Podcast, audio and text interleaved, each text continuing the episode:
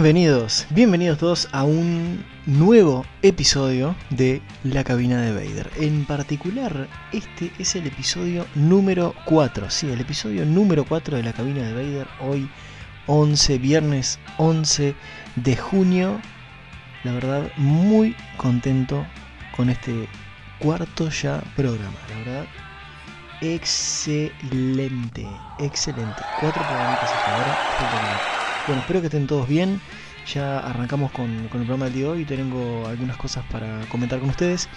Hoy en particular vamos a hablar del primer capítulo de la serie de Loki que se estrenó el miércoles pasado en Disney Plus.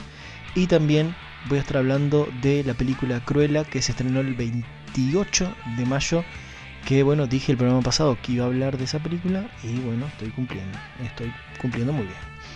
Bueno, como les dije, espero que estén todos bien. Les voy a ya de entrada arrancar eh, pasando las redes sociales. Ya saben que pueden seguirnos, seguirme en Instagram buscando La Fuerza Geek o si no, La Cabina de Vader. Hoy mismo, hoy en La Fuerza Geek voy a estar subiendo pila de noticias, voy a estar comentando, comentando algunas al final del programa y eh, otras tantas voy a estar subiendo en la página de la Fuerza Geek y también puedes seguir en la página de la cabina de Vader. Así que bueno, ya sabes, la Fuerza Geek y la cabina de Vader, ahí tenés para seguir y, para estar al tanto ahí de todo el contenido que voy a estar subiendo. Muy bien. Eh, como siempre también te recuerdo, es, es que podés escucharnos a través de las plataformas de Spotify, TuneIn, Google Podcast y Anchor. ¿Sí? Son las plataformas que podés eh, buscar y eh, va, a estar todo el contenido ahí, todo lo que vaya subiendo, todo lo que ya subí, va a estar todo ahí en esas plataformas. Eh, lo que ya hay disponible es el capítulo 1, 2 y 3, obviamente, obviamente. ya arranco, obviamente. obviamente ya estamos en el 4, así que el 1, 2 y el 3 ya están disponibles en esas plataformas. También tenés un comentario especial de unos 5 o 6 minutos sobre mi personaje favorito de Walter White y en especial de una escena al final de la serie y también de un comentario de El Joker, ¿sí? Joker, simplemente el Joker. El Joker no, Joker. Que bueno, es una de las películas eh, más importantes en, los últimos años y bueno, comenté algunas cositas ahí. También en un audio que, que dura unos 7 minutos, no más de eso. Y bueno, así que ya, ya te dije todo, ya está, en estos minutitos te dije todo. Y ya está. Y ya estamos prontos, prontos, listos para arrancar. Eh, eh, es como medio flash todo esto. Así que bueno, como les dije, espero que estén todos bien, ya les pasé las redes sociales, ya está. No voy a hacer más tiempo. Vamos a dejar un temita y arrancamos. ¿Sabes con qué arrancamos? Con Loki.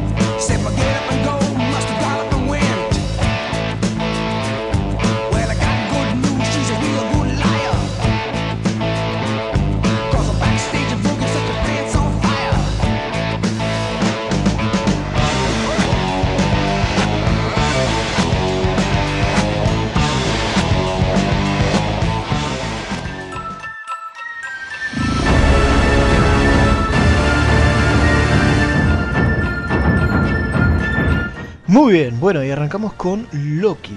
Loki se estrenó este miércoles pasado, fue que se estrenó en la plataforma de Disney Plus y tuvo una duración, este primer capítulo, de unos 50 minutos. La serie en sí, la primera temporada va a contar con 6 capítulos, se confirmó una segunda y el primer capítulo duró 50 minutos, el segundo va a durar 54 minutos. Así que esa duración se va a mantener en el resto de los capítulos. Bueno, el primer capítulo empezó bastante eh, como se esperaba, eh, como también se anunció un poco en los trailers, que de hecho los trailers tienen mucho contenido que fue sacado de este primer capítulo. O sea, no te espolean tantas cosas, no te muestran tantas cosas de los capítulos anteriores, sí de eh, los primeros. Eh, me atrevo a decir de los primeros porque el primero y el segundo tienen un tono muy similar y, o sea, están, están en, el, mismo lugar la mayoría del tiempo, en, en TVA la mayoría del tiempo. Y en los trailers se ha visto muchas cosas de ahí, de las cuales eh, algunas escenas no llegamos a ver en el capítulo primero, pero se estima que serán del segundo, lo cual es, es, muy evidente. Pero del resto, del capítulo 3, 4, 5 y 6, no han mostrado prácticamente nada, así que nos podemos asombrar bastante en los próximos capítulos. Este primer capítulo, bueno, comenzó con lo que ya se esperaba, que es una conexión directa con lo que pasó eh, en, ese viaje del tiempo fallado en Endgame. Ah, primero que nada aviso que esto va a tener spoilers. Sí, voy a hablar con spoilers. Eh, bueno, este primer capítulo conecta directamente con ese Loki que se escapó con el tercer acto eh, cuando los Vengadores vuelven al 2012 para eh, llevarse el tercer acto, ¿no? Este lo que se escapa y bueno, la serie comienza ahí. En ese momento, bueno, cuando Loki logra escaparse, aparecen los agentes de la TVA, lo llevan y cuando lo llevan a las oficinas de la TVA, por así decirlo, las oficinas, queda bien las oficinas, creo que está bien. Eh, se ven algunas cosas interesantes. Primero que nada, de entrada se ve un Skrull que se había visto en el tráiler, eh, que yo ya, lo había notado y lo comenté en la página de la Fuerza Geek en su momento. Y eh, también se ve un pequeño gatito ahí que en mi opinión, en mi opinión, es un Flerken. Sí, como, el, como Gus, el que apareció en Capitana Marvel. Sí, para mí que es un Flerken. Y, y no tendría no tendría problema ninguno, o sea, no, no estaría fuera de los parámetros. Para mí eh, cae perfecto que se inflarquen. Bueno, después también aparece otro personaje que es Rabona, eh, no es el juego de cartas, no, esta, esta, es un personaje de Marvel Comics que eh, en realidad en los cómics es el interés amoroso de un personaje también muy conocido que va a aparecer en las próximas películas, en especial en Ant-Man and the Wasp Quantum Mania, que es Kang el Conquistador. Sí, Rabona es el interés amoroso de Kang el Conquistador. Si mal no recuerdo, creo que es en su periodo como Inmortus que aparece este personaje. Pero ya se sabe que eh, puede haber algún tipo de conexión ahí. Después, cuando, bueno, cuando Loki hace toda la escena ahí, cuando tiene que firmar todas las cosas que dijo, eh, después cuando lo llevan a lo que sería el juicio, él hace una referencia, obviamente, o sea, comenta lo que pasó con los Vengadores, ¿no? O sea, que, en realidad el que, el que los que deberían estar ahí no es él, sino los Vengadores, por el viaje del tiempo que hicieron. Pero Rabona dice una cosa muy curiosa que, o sea, yo tenía la duda hasta ese momento de que los Vengadores, el viaje que hicieron, estaba dentro de las cosas que tenían que pasar. Así que ya por ahí queda por descartado que los Vengadores van a ser juzgados por la TVA. Bien, después, otra de las escenas que mm, fueron como un poco confusas quizá, es esa escena donde aparece el agente Mobius en el año 1500 y algo, donde un, asesino, que luego vemos que es una variante de Loki, eh, asesina a todo un grupo de agentes de la TVA. Ahí en ese momento se ve una un niño, sí creo que es un niño, y el baile pregunta de quién había hecho estas, cosas y el niño señala un vidrio que tiene un diablo eh, dibujado, esos vidrios de iglesia, y en, ese hay un, diablo y lo señala y le dice, él, él, él fue. Pero acá hay una cosa curiosa que pudo haber generado dudas, obviamente, en muchos. De hecho, yo fue lo primero que pensé hasta que después me puse a leer y encontré que, que, que no, no, no había caso. Eh, no es ninguna referencia a Mephisto. No, sí, Mephisto no, no, no, no va a aparecer. Así que esa teoría, esa idea, esa esperanza que vos tenías, así. Así te la hago la esperanza. Cero. El guionista confirmó que no es Mephisto, Mephisto no va a aparecer. Así que eh, lo único que, que dijo respecto a eso es que a lo que el dibujo, el diseño de ese, de ese vidrio tenía un diablo que tenía los cuernos, el niño lo asoció con eh, Loki, obviamente, que tiene esa corona con cuernos. Y tal, luego más adelante se, se, se da a conocer que, que, que, en realidad es un Loki el que hizo eso, es una variante de Loki. Que si eh, sabes un poco el tema de, la gente que está participando en esta serie y tal, ya más o menos podés deducir y bueno, lo, voy a soltar, lo voy a soltar, ojo que lo suelto. Eh, Lady Loki. Sí, no hay otro, no hay otro personaje. Bien, después, en todo el tema del registro que, que le hacen a Loki cuando llega a TVA, Siento, siento que voy rapidísimo. Siento que voy así, pa, pa, pa, pa, pa. Pero en realidad no es la idea, ¿no? Pero, pero sí, tengo, tengo esa sensación de que voy a, 300 kilómetros por hora. Bueno, igual, no importa.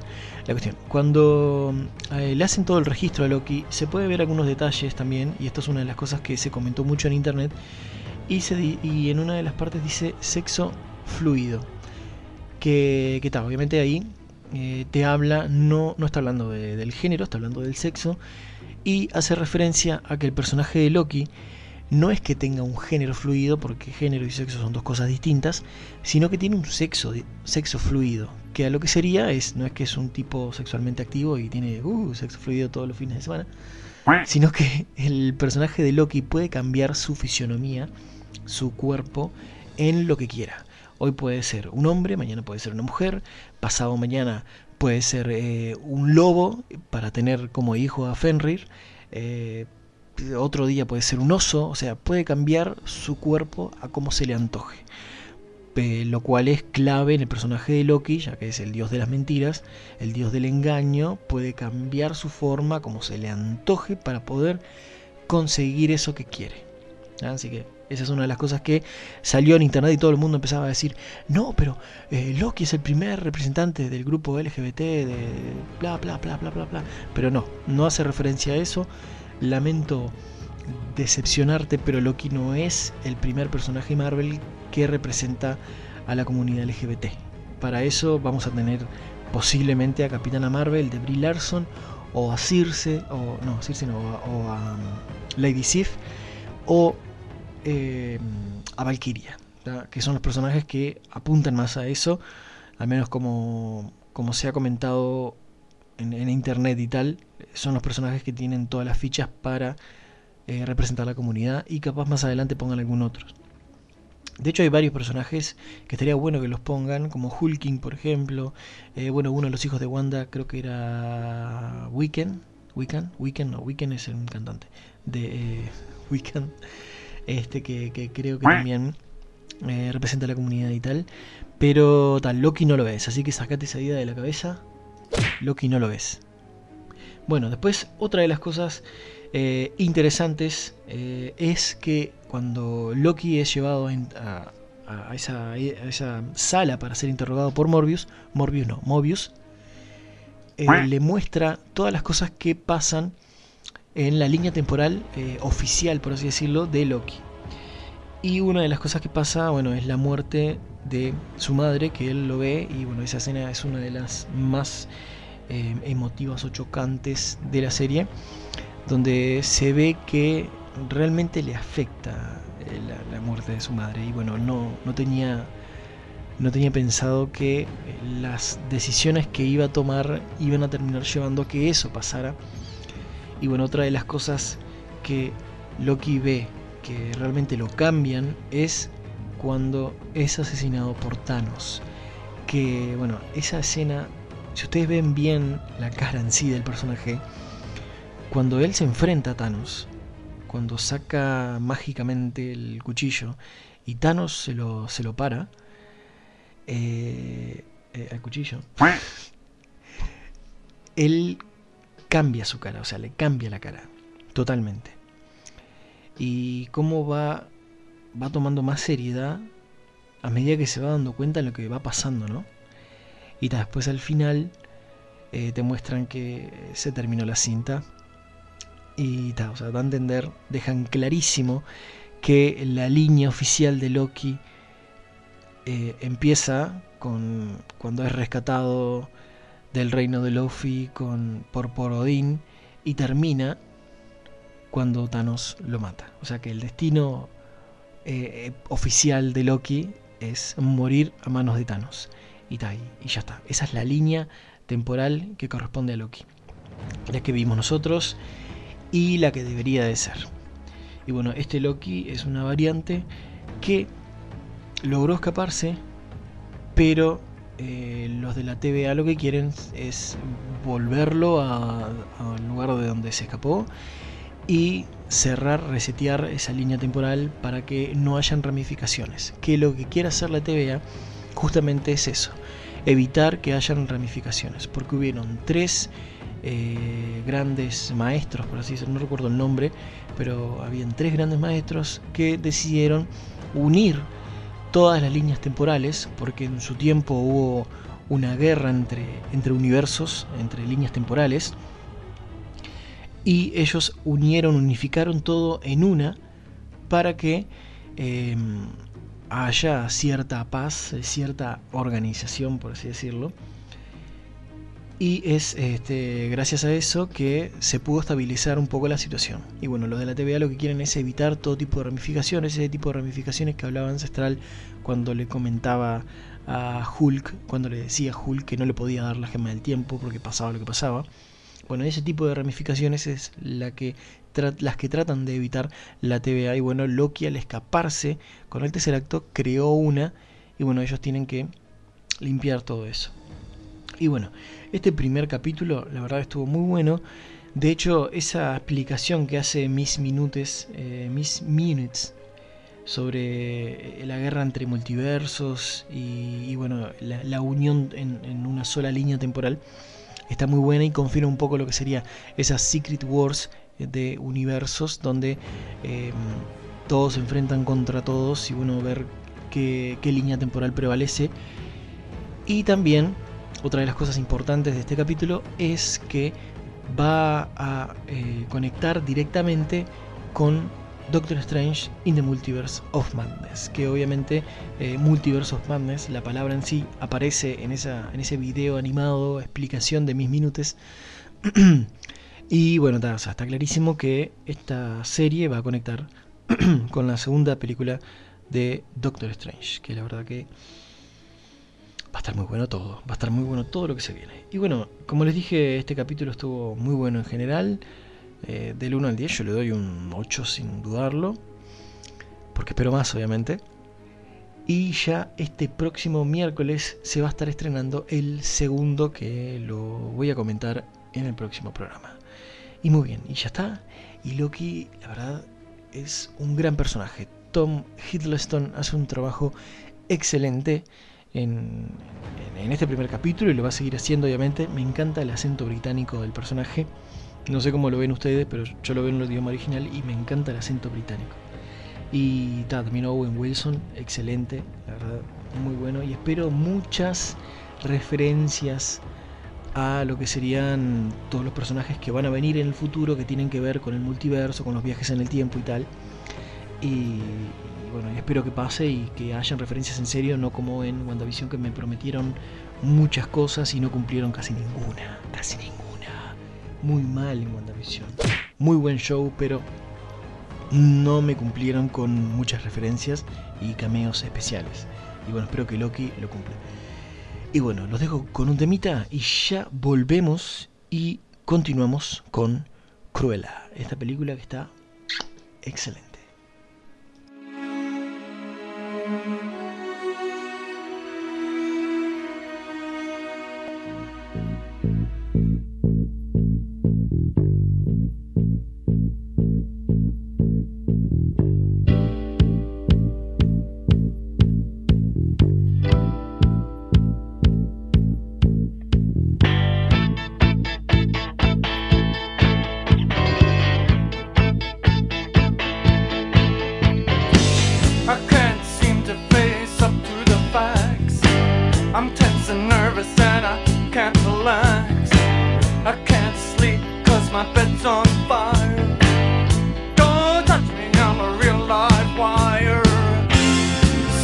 killer.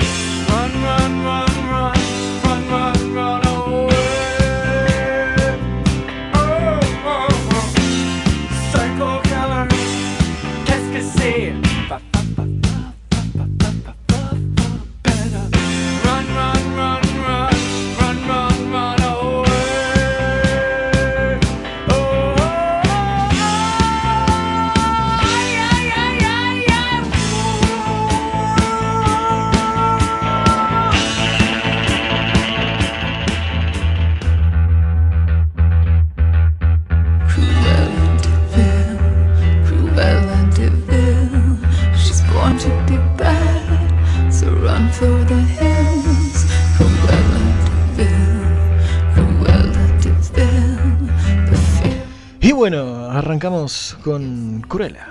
Cruella, la película oficial de Disney, es la tercera adaptación live action de este personaje creado por Daddy Smith en 1956. Es una novela denominada 101 Dálmatas. Y bueno, esta película se estrenó el 28 de mayo en Disney Plus con Premier Access y también en simultáneo en algunos cines. Y bueno, eh, esta película eh, como les dije, la tercera adaptación cinematográfica en, formato live action tuvo su primera aparición en, este formato en 1996, donde apareció Glenn Close interpretando a esta villana muy clásica.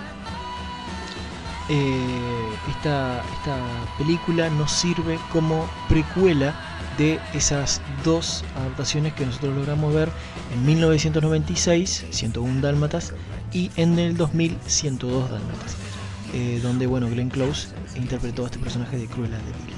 Así que como les dije, les sirve como pre-Cruella. Bueno, existen algunos guiños, obviamente, a estas dos adaptaciones. Y también otra cosa que cabe destacar es que Glenn Close es productora de esta, de esta película. Y bueno, se tomaron muchos, eh, muchas cositas de el, personaje que creó Glenn Close en esos años, ¿no? Y bueno, acá nos cuenta la historia de Estela, que Estela quiere ser una famosa en el mundo de la moda, del diseño, y para eso eh, termina trabajando con la que sería la top top del momento, que es Baronesa, que bueno, luego eh, Estela pasa a, de, ser su empleada, de trabajar para ella, a ser su primera contrincante, o sea, su enemiga, enemiga primeriza, con el seudónimo de Cruella, que luego pasa a ser su, su nombre, que tiene algunos cambios ahí y, pasa a ser el que conocemos nosotros.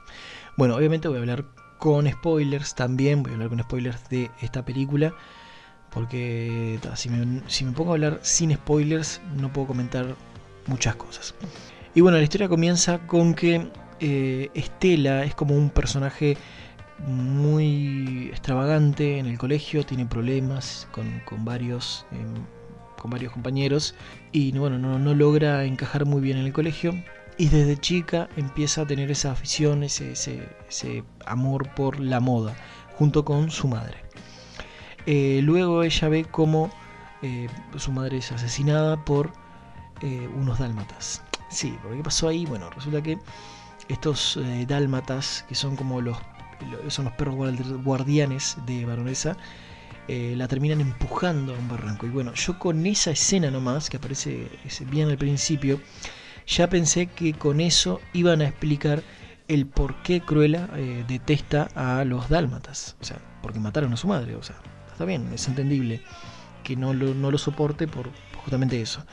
Pero luego la película hace un giro que me dejó un poco desconcertado pero aún a pesar de ese giro, esta película sigue funcionando como precuela y tal, o sea, es algo oficial, pero igualmente con todo lo que vi en esta película no llego a encontrarle la conexión con el personaje de Cruella que nosotros vimos en eh, estas otras películas, la del 96 y la del 2000. Lo que sí, que comentó también Emma Stone, es que eh, su personaje es eh, un claro ejemplo de esos eh, malos, de esos tipos malos, de esos personajes malos del mundo real que van por el mundo sin pensar que son malos. Y, y, bueno, esto es un poco también la explicación y la creación del personaje de Cruella, cómo se fue formando, que es lo que te van contando en, en esta película, o sea, cómo va conociendo a, sus, dos lacayos, que en realidad eran como sus sirvientes en las dos primeras películas live action, pero acá son como amigos fieles, lo cual también es distinto a, a esas dos eh, live actions anteriores. Y también te va contando un poco el desarrollo en sí del personaje, o sea, cómo va creando esa personalidad, cómo, cómo se va transformando. Esa transformación de Cruella a la vez en esas 2 horas 14 minutos que bueno, arranca desde su niñez hasta su adolescencia y bueno, luego ya cuando es adulta, sin llegar obviamente al personaje ya veterano que nosotros vimos en las películas, ¿no? Y bueno, la película en sí está muy buena, eh, del 1 al 10 yo le daría una, una, una calificación de un 7, ¿sí? Para mí va bastante bien. Eh, como, como, les dije la semana pasada, se confirmó una secuela o una secuela. Quería hacerlo, quería hacerlo. Y, y, va a tratar también otros temas. Quizás llegue a conectar un poco más con películas anteriores. Quizá, igual, o sea, son muchos años de diferencia. Esta película está ambientada en, el principio de los 70, en Londres de los 70. De hecho, la, fotografía, el vestuario, es algo que, o sea, le, le, dieron para adelante, o sea, como que está muy bueno, lo, lo, lo, criticaron de forma positiva, porque es un trabajo muy bueno el que hicieron en, en, esos, en esos sectores, tanto en la fotografía, las tomas de escena, las puestas de escena, eh, los enfoques de cámara, o sea, está, ese trabajo está muy bien hecho y ni que hablar, obviamente, los vestuarios, ¿no? que los vestuarios que nosotros llegamos a ver en esta película son nada que ver a los que se podían haber visto en, en, las, en las, cintas anteriores. Eh, como les dije, la película consta con Emma Stone como Cruella y también Emma Thompson como la baronesa. Que Emma Thompson, si ustedes no la sacan, estuvo en John Wick 3. John Wick 3, no, John Wick no, Johnny English, no es lo mismo. Y también en eh, Men in Black International con Emma, con, sí, Emma Thompson y eh, Chris Hemsworth, que esa película es del 2019, si mal no recuerdo. Que tal, creo, que, creo que son los últimos trabajos que tiene. No sé si están de Crown, creo que no, creo que estoy confundiendo a la actriz. Pero es una actriz también bastante conocida, eh, capaz que más conocida al principio de los 2000, mediados por ahí. Pero, pero es una cara que, que la esta actriz ya la conozco. Así que tenemos a Emma Stone como Cruella y Emma Thompson como la baronesa. Que bueno, después el, el, giro que pega la, la película, eh, donde te terminan revelando quién es en realidad baronesa para la vida de, de Cruella, está, está muy bueno. La verdad me, me, gustó, me llamó la atención, fue como algo que me sorprendió también. Y bueno, yo ya te digo, simplemente espero mucho más de esta película. Como les comenté, tiene una duración de 2 horas 14. Y otra de las cosas que también comentó la actriz Emma Stone, que puede llegar a conectar con Cruella, capaz, si hacen un trabajo muy bien hecho, es que ella quiere que Disney haga otras películas también de ese mismo formato, de otros personajes de los cuentos clásicos de Disney, otros, otros villanos de Disney, y en particular de Úrsula, que es la villana de La Sirenita, que en el live action va a ser interpretado por Melissa McCarthy. No sé si en el caso de que llegaran a hacer una película individual del personaje usarán a la misma actriz u otra, pero también otra de las cosas que quiere Maston que de alguna forma puedan eh, reunir a todas esas a todos esos villanos pues bueno ya sabemos que tenemos Angelina Jolie como maléfica también está como la madrastra malvada es eh, ya no es no es no es es la Kate Blanchett y bueno tenemos a, Emma Stone como Cruella y bueno también en el live action que va, a ser ahora, que de hecho salieron algunas imágenes filtradas de, de, la sirenita, tenemos a Melissa McCarthy como Úrsula. Y tal, creo que hasta ahí creo que no hay otros, otros otras villanas que hayan tenido su live action con actrices así conocidas. Creo que creo que no, no recuerdo. Si subieron no recuerdo. Y tal, o sea, estaría bueno porque este trabajo que están haciendo con eh, los live action está quedando muy bien. Eh, bueno, de hecho lo hicieron con El Rey León, con Dumbo. La de Dumbo no la vi, fue la única creo. Eh, Aladdin y Pinocho la anunciaron pero todavía no la llegaron a estrenar. O sea como que están trabajando mucho en los live action de esas eh, películas clásicas. Y en, de forma individual si empiezan a trabajar con los villanos y hacen un trabajo como el que hicieron con, con Maléfica o con Cruella pueden llegar a crear un universo atractivo para el público adulto.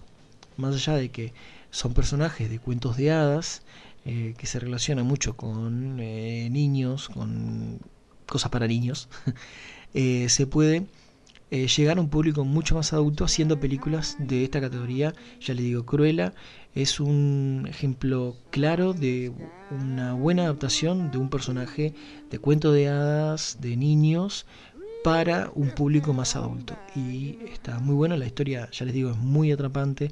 O sea, son dos horas, pero lo ves sin problema. Y tal, si siguen trabajando en esto, puede estar muy bueno. Y sin lugar a dudas va a ser un éxito.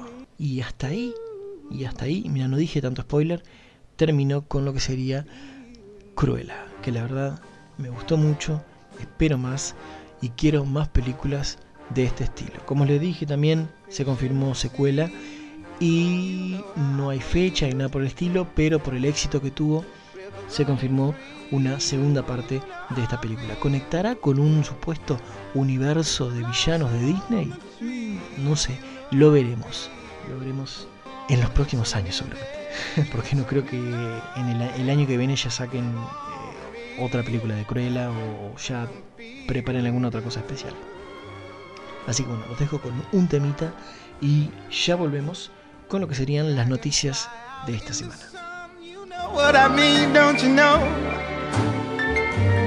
Butterflies all having fun, you know what I mean. Wayward son, there'll be peace when you are done. Lay your weary head to rest, don't you cry no more.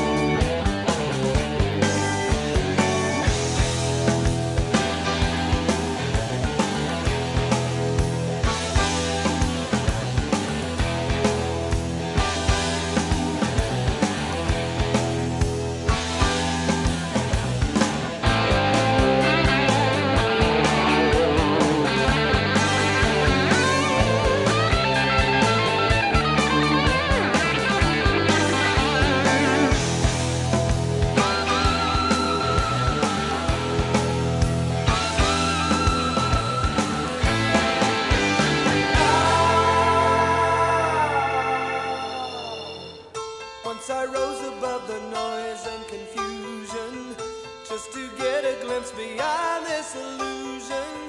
I was soaring ever higher.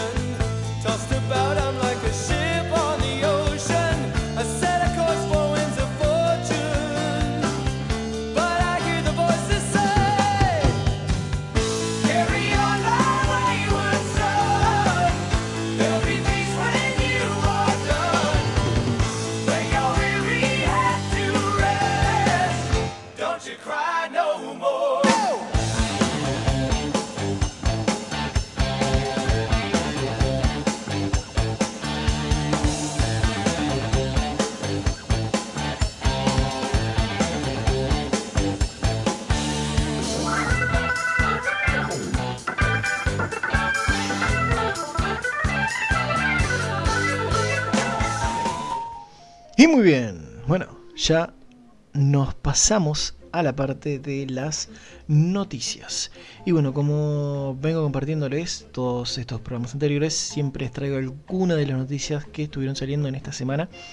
Eh, si algunas no llego a pasarlas, bueno, las van a tener en la página eh, de La Fuerza Geek. Y bueno, para arrancar, una de las noticias que me llamó la atención y digo, ¿será realmente así? Es que Rápidos y Furiosos va a terminar con dos películas más.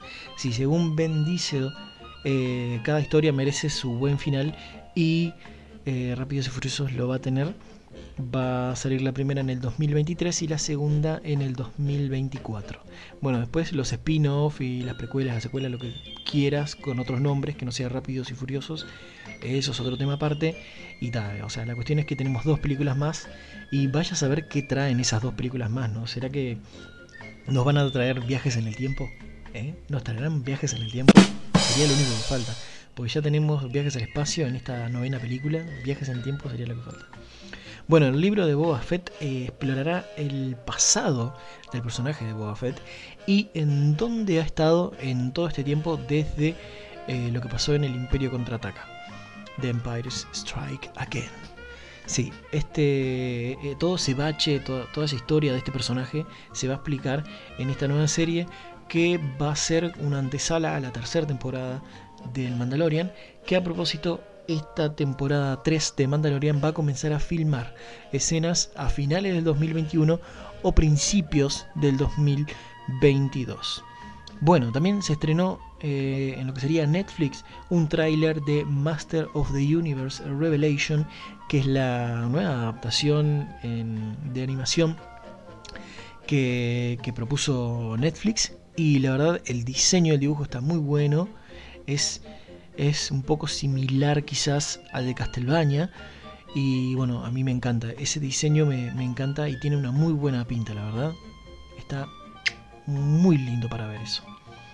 Y hablando de Castlevania, se anuncia un spin-off de Castlevania. Sí.